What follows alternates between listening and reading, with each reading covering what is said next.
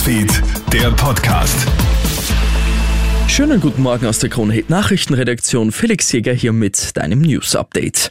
Gefährdet die Teuerung das Gemeinwohl? Wegen der massiven Teuerung schlägt jetzt der Samariterbund Alarm. Nicht nur die hohen Treibstoffpreise sind für die Blaulicht- und Hilfsorganisationen eine enorme Belastung. Auch Strom und Gas müssen natürlich bezahlt werden. Allein in den Samariterbund Pflegekompetenzzentren rechnet man mit doppelt so hohen Energiekosten wie im Vorjahr. Hinzu dürften die ohnehin schon wenigen Mitarbeiter natürlich eine Anpassung der Löhne fordern. Ganz besonders hart trifft es auch die Sozialmärkte, sagt Wolfgang Dihanitz vom Samariterbund. Dort sind wir dann doppelt betroffen. Die Teuerung, die uns bei den Produkten bzw. bei den Betriebskosten belastet und die Personen, die immer mehr davon abhängig sind, dass wir derartige Sozialmärkte offen haben, wo wir die Personen dann versorgen, weil es anders einfach nicht mehr möglich ist.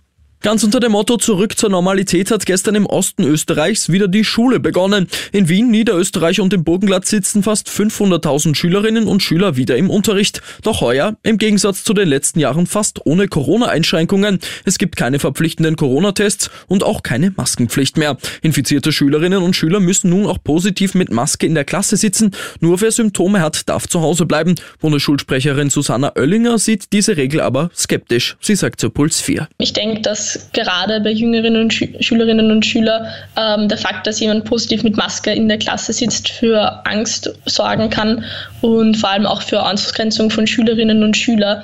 Im Streit um den Betrieb der Pipeline Nord Stream 1 hat der russische Konzern Gazprom jetzt nachgelegt. Demnach macht man einen angeblichen Konstruktionsfehler in der Turbine von Siemens für den Stopp des Betriebs verantwortlich. Es würde an einer Stelle, die sehr heiß ist, Öl austreten. Wegen erhöhter Brandgefahr wäre der Weiterbetrieb nicht möglich. Siemens reagiert auf den Vorwurf prompt und teilt mit, dass das Problem in der Vergangenheit auch nicht zu einem Lieferstopp geführt hätte und das Leck einfach abgedichtet werden kann.